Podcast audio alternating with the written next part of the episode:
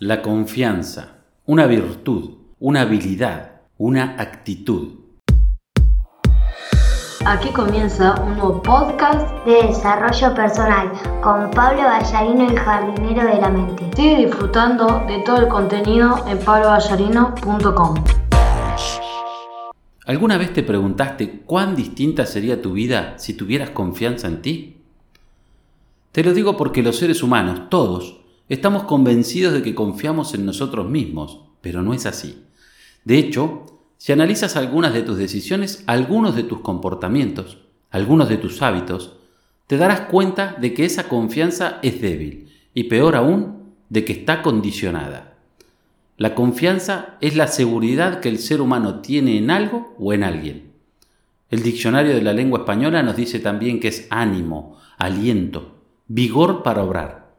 Lo curioso de esta virtud es que comienza de manera inconsciente, casi instintiva, pero en algún momento se traslada al plano racional y se convierte en algo consciente, es decir, es una elección propia.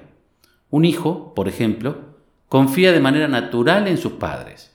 Lo hace ciegamente, convencido por el instinto de conservación. Sabe que él siempre lo protegerá.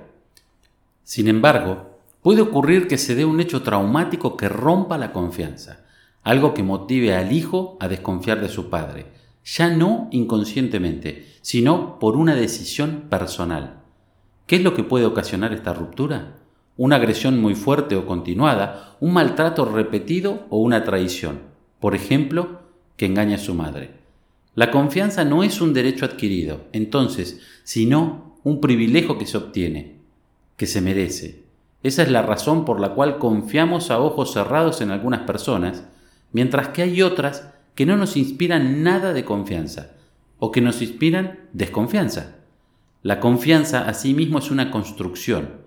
Por definición es una emoción positiva, pero con una característica especial. Es frágil, sensible.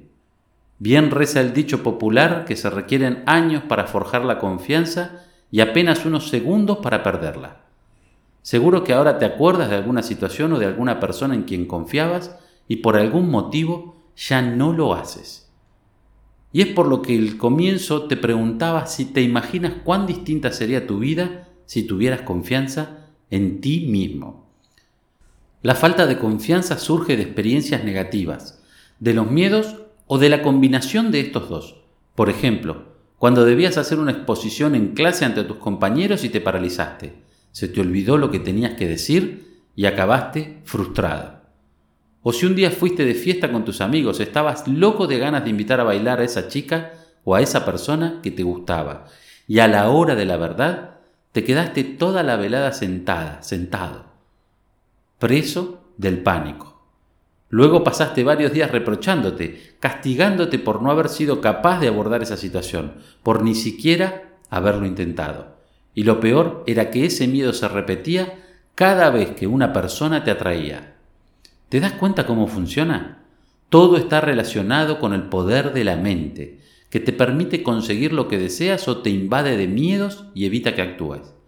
¿De qué depende? De cómo la programes, de qué le enseñes, de cuáles son los mensajes que le transmites. Si tus pensamientos son negativos y limitantes, la mente activará los no puedes, no lo hagas, y demás. Cuando estaba en la escuela secundaria, tenía un amigo al que la falta de confianza le jugaba malas pasadas. Era el buen Facundo, un tipo noble, auténtico. Hablaba con muy pocos, sufría cuando algún maestro le preguntaba algo y se escondía si por casualidad la compañera que le gustaba pasaba a menos de cinco metros de él. Era una persona llena de miedos, de prevenciones. Sin embargo, tenía otra faceta opuesta. Era un gran cantante y tocaba la guitarra con maestría. Era algo que pocos sabían, pero a mí me lo confesó algún día y hasta me invitó a su casa para que lo escuchara. Y fui, reconozco que con alguna prevención, pero luego agradecí. Un monstruo. El bueno de Facundo era un cantante fenomenal, empoderado, convencido de su talento. En la escuela cada año se realizaba una semana de actividades culturales y había un concurso de canto. Sin que él lo supiera, lo inscribí, inscribí a Facundo y luego me di a la tarea de convencerlo de que se presentara. no fue fácil, pero hubo un argumento que no pudo rebatir. Si ganas el concurso, todas las chicas van a querer estar contigo, van a querer que les cantes su canción favorita, le dije. Y claro, no tuvo otra elección, se presentó y ganó. Los apabulló a los demás concursantes. Desde aquel día conocimos a otro Facundo, o al verdadero Facundo, no estoy seguro. Lo cierto es que ese logro lo cambió para siempre. Dejó atrás los miedos, se convirtió en una persona abierta, y lo que más disfrutaba era el consentido de las chicas. Aprendió a confiar en sí mismo y se transformó. De manera similar, en muchas ocasiones cuando una persona acude a mí para que le ayude a cambiar su vida, nos encontramos con que la principal dificultad es la falta de confianza.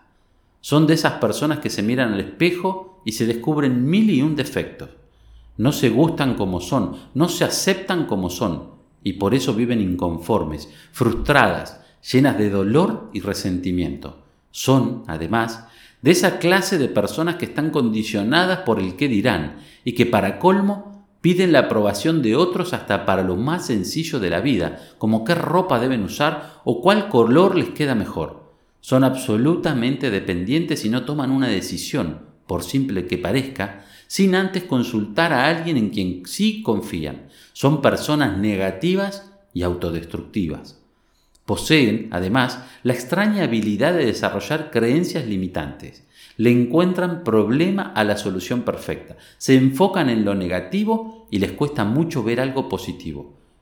Esto es resultado, por supuesto, de la educación que recibieron, del ejemplo de su entorno cercano. Están convencidas de que son poca cosa, se ven muy inferiores a los demás y se menosprecian. La confianza es una virtud, pero también es una habilidad y por lo tanto cualquier persona la puede desarrollar, la puede cultivar. Además, es una actitud, cuando la confianza en ti mismo es fuerte, ninguna dificultad es insuperable, ningún obstáculo se detiene. La confianza actúa como un escudo que te protege, que te hace sentir invencible, que te permite superar tus límites. Una reflexión final. Confiar en nosotros mismos no significa convertirnos en superhéroes, sino estar convencidos de que somos capaces de conseguir lo que nos proponemos el conocimiento de ti mismo, el aprendizaje continuo, la mentalidad abierta, la interacción con personas mejores que tú y la humildad para aceptarte tal como eres son el alimento de la confianza. Consúmelos sin restricciones. Así finaliza este podcast del jardinero de la mente. Sigue disfrutando de este y otro contenido en pablovallarino.com.